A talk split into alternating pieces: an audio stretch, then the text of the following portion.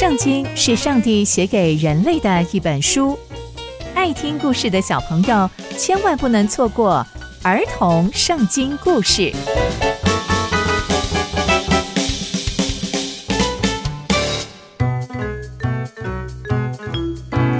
各位亲爱的大朋友、小朋友们，大家好，我是佩珊姐姐。小朋友们，今天佩珊姐姐要跟大家分享的故事是暗利做以色列王。我们在前一集中知道。新利做以色列王只有短短的七天，就被以色列民背叛了。以色列民背着新利、暗利做以色列的王，让新利不得不放把火把王宫给烧了，也结束他短短七天的统治。那这位暗利当上的以色列王又会如何呢？那接下来啊，又会发生什么样的事情呢？就让我们继续听下去吧。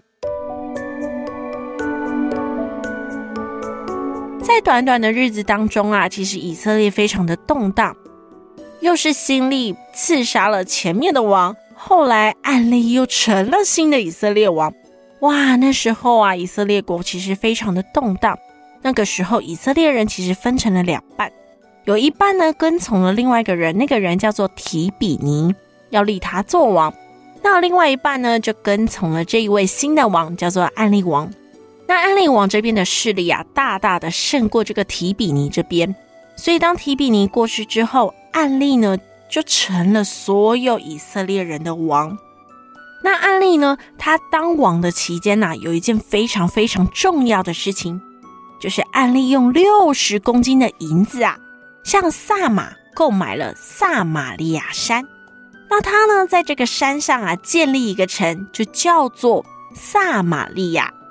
这个撒玛利亚城在圣经里面常常被听到，相信大家一定有印象，对不对？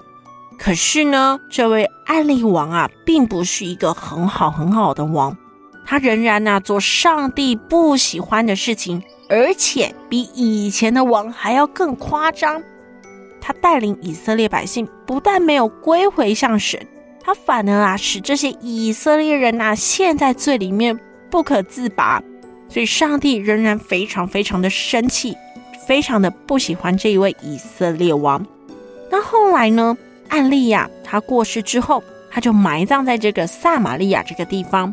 那他的儿子叫做亚哈，就接续他，继续做以色列人的王。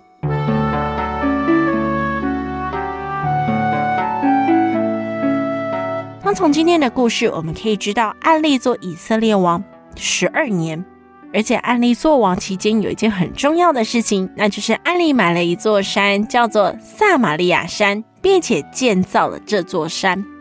哇，这座撒玛利亚山呐、啊，虽然不高，但是站在山上可以眺望远处，又可以设防，可以看有没有人要来攻打自己哦。所以安利买了这个好地方，不但可以控制呢这一带的一个行军路线，还可以知道大家的经商路线。是一个非常好的地方，这也是我们常常听到的撒玛利亚城。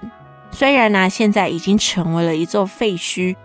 那在故事的后面呢，我们可以知道，暗利不是一位好君王，因为他仍然没有带领以色列百姓归向上帝，仍然让以色列百姓陷在罪里面。那暗利逝世之后呢，由他的儿子亚哈接续做王。那接下来还会发生什么样的事情呢？刚刚佩珊姐姐分享的故事都在圣经里面哦，期待我们继续聆听上帝的故事。我们下次见喽，拜拜。